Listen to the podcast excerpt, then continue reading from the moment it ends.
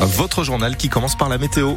Et un temps humide, nuageux pour euh, ce dernier jour du mois de février avec des températures euh, nettement plus élevées qu'hier matin. 8 degrés actuellement à changer ou à la flèche.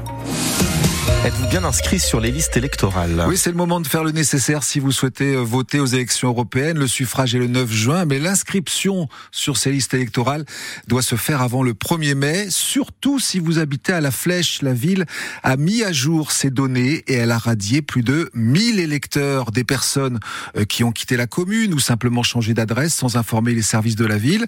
C'était une demande de la préfecture qui jugeait le taux d'abstention anormalement élevé à La Flèche et ça a demandé un travail long et minutieux, Léa Dubost. Dans un coin du service citoyenneté de la mairie, plusieurs dizaines de boîtes sont entassées. C'est le résultat d'un an de travail. On a toutes les preuves de radiation des gens qui sont effectivement radiés. Radiés car les documents type carte ou programme électoral n'ont jamais pu être remis par la poste en raison d'une mauvaise adresse. Plus de 1000 personnes ont été automatiquement identifiées par un logiciel. Nathalie Cormier, la responsable du service citoyenneté, a ensuite cherché à en prévenir un maximum. On a alerté, on a eu des gens au téléphone, on a cherché sur les pages blanches également. Nous envoyons des courriers aux personnes à radier, donc une notification et un avis de radiation, mais nous l'envoyons à l'adresse connue. Malheureusement, ce n'est pas la bonne adresse. Donc on a vérifié aussi par les impôts si on pouvait retrouver des adresses ou d'adresses mail qu'on avait lorsqu'ils se sont inscrits la dernière fois aux élections. Malgré tout ce travail, plus de 500 personnes n'ont pas été retrouvées et seule une centaine a fait la démarche de se réinscrire.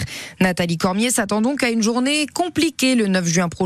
On affichera toutes les démarches qui ont été faites pour les sensibiliser, puis on leur montrera physiquement les preuves des courriers qui ont été envoyés et on verra avec eux euh, s'ils peuvent se réinscrire pour l'année suivante. Pour les élections européennes, c'est en tout cas à faire avant le 1er mai, en mairie ou sur Internet, avec un justificatif de domicile et une pièce d'identité. Et toutes les infos et nos conseils sont à lire sur francebleu.fr et sur votre appli ici. François Fillon sera fixé sur son sort le 24 avril. L'ancien Premier ministre sartois s'est défendu hier devant la Cour de cassation dans l'affaire des emplois fictifs de son épouse Pénélope. Il y a deux ans, il avait été condamné en appel à quatre ans de prison, dont un ferme et 375 000 euros d'amende. Les juges de la Cour peuvent confirmer ces peines ou ordonner la tenue d'un nouveau procès. La grève illimitée aux urgences de du Mans, elle commence ce matin. Les personnels mobilisés pour dénoncer la mauvaise prise en charge des patients, en particulier ceux atteints de troubles psychiatriques orientés vers les urgences, faute de mieux. Pas assez de place, pas assez de médecins pour les accueillir à l'EPSM d'Alonne. Cette grève n'aura pas d'impact hein, sur le fonctionnement des urgences qui restent ouvertes 24 heures sur 24. Les gendarmes poursuivent leurs opérations contre le trafic de stupéfiants et la délinquance en Sarthe après la Ferté-Bernard mardi. Ils étaient hier dans le secteur de Sablé, 80 gendarmes avec l'appui d'un hélicoptère. L'interruption volontaire de grossesse devrait entrer dans la Constitution, une liberté garantie pour les femmes. Ce sont les termes précis qui ont été votés par les sénateurs hier soir à une large majorité. Et malgré les réticences de la droite, 267, 267 voix pour, 50 voix contre. La dernière étape, ce sera lundi avec l'approbation du Congrès qui se réunira à Versailles. Il faudra l'accord de 3 cinquièmes de l'Assemblée. Et vous, qu'en pensez-vous? On vous donne la parole ce matin sur France Bleu Maine. Est-ce important à vos yeux que l'IVG soit inscrite dans la Constitution? Ce droit est-il menacé? Comprenez-vous ceux qui s'y opposent? Appelez-nous dès maintenant au 02 43 29 10 10. Le refuge de la SPA d'Ivray-l'Évêque confronté à une épidémie de teigne. Une trentaine de chats sont infectés. C'est déjà arrivé l'année dernière pendant huit mois.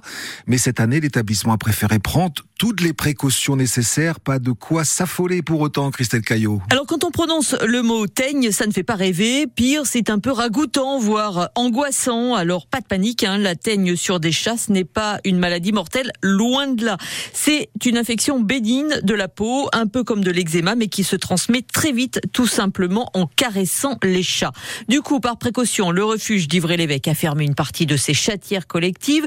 30 petits félins sont atteints de la teigne. Les animaux sont actuellement soignés avec un traitement qui va durer six semaines.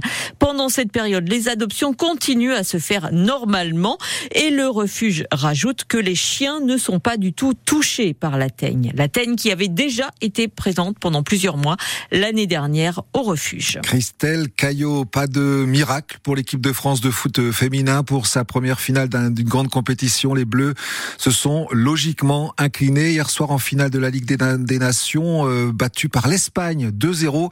Les championnes du monde en titre qui ont bénéficié, il faut le dire, sans mauvaise foi, du public dans ce stade de Séville. 32 000 spectateurs pour les encourager. La logique également hier soir en Coupe de France avec la qualification au tir au but du club de Ligue 2 Valenciennes face à Rouen, club de national. Lyon et Valenciennes donc sont en demi-finale. On verra ce qu'il en est ce soir avec le petit pousset de National 2, le Puy-en-Velay qui affronte euh, en un adversaire de Ligue 1, le Stade Rennais, le Puy. Vous vous en souvenez, c'est l'équipe qui avait créé la surprise en battant le Stade Lavallois au tour précédent. 30 000 supporters sont attendus pour assister à cette rencontre au Stade Geoffroy Guichard à Saint-Étienne. Et la pluie revient, semble-t-il. Oui, oui, la pluie euh, va revenir dans le courant de cette journée. Dès ce matin, vous avez une petite bruine, un petit crachin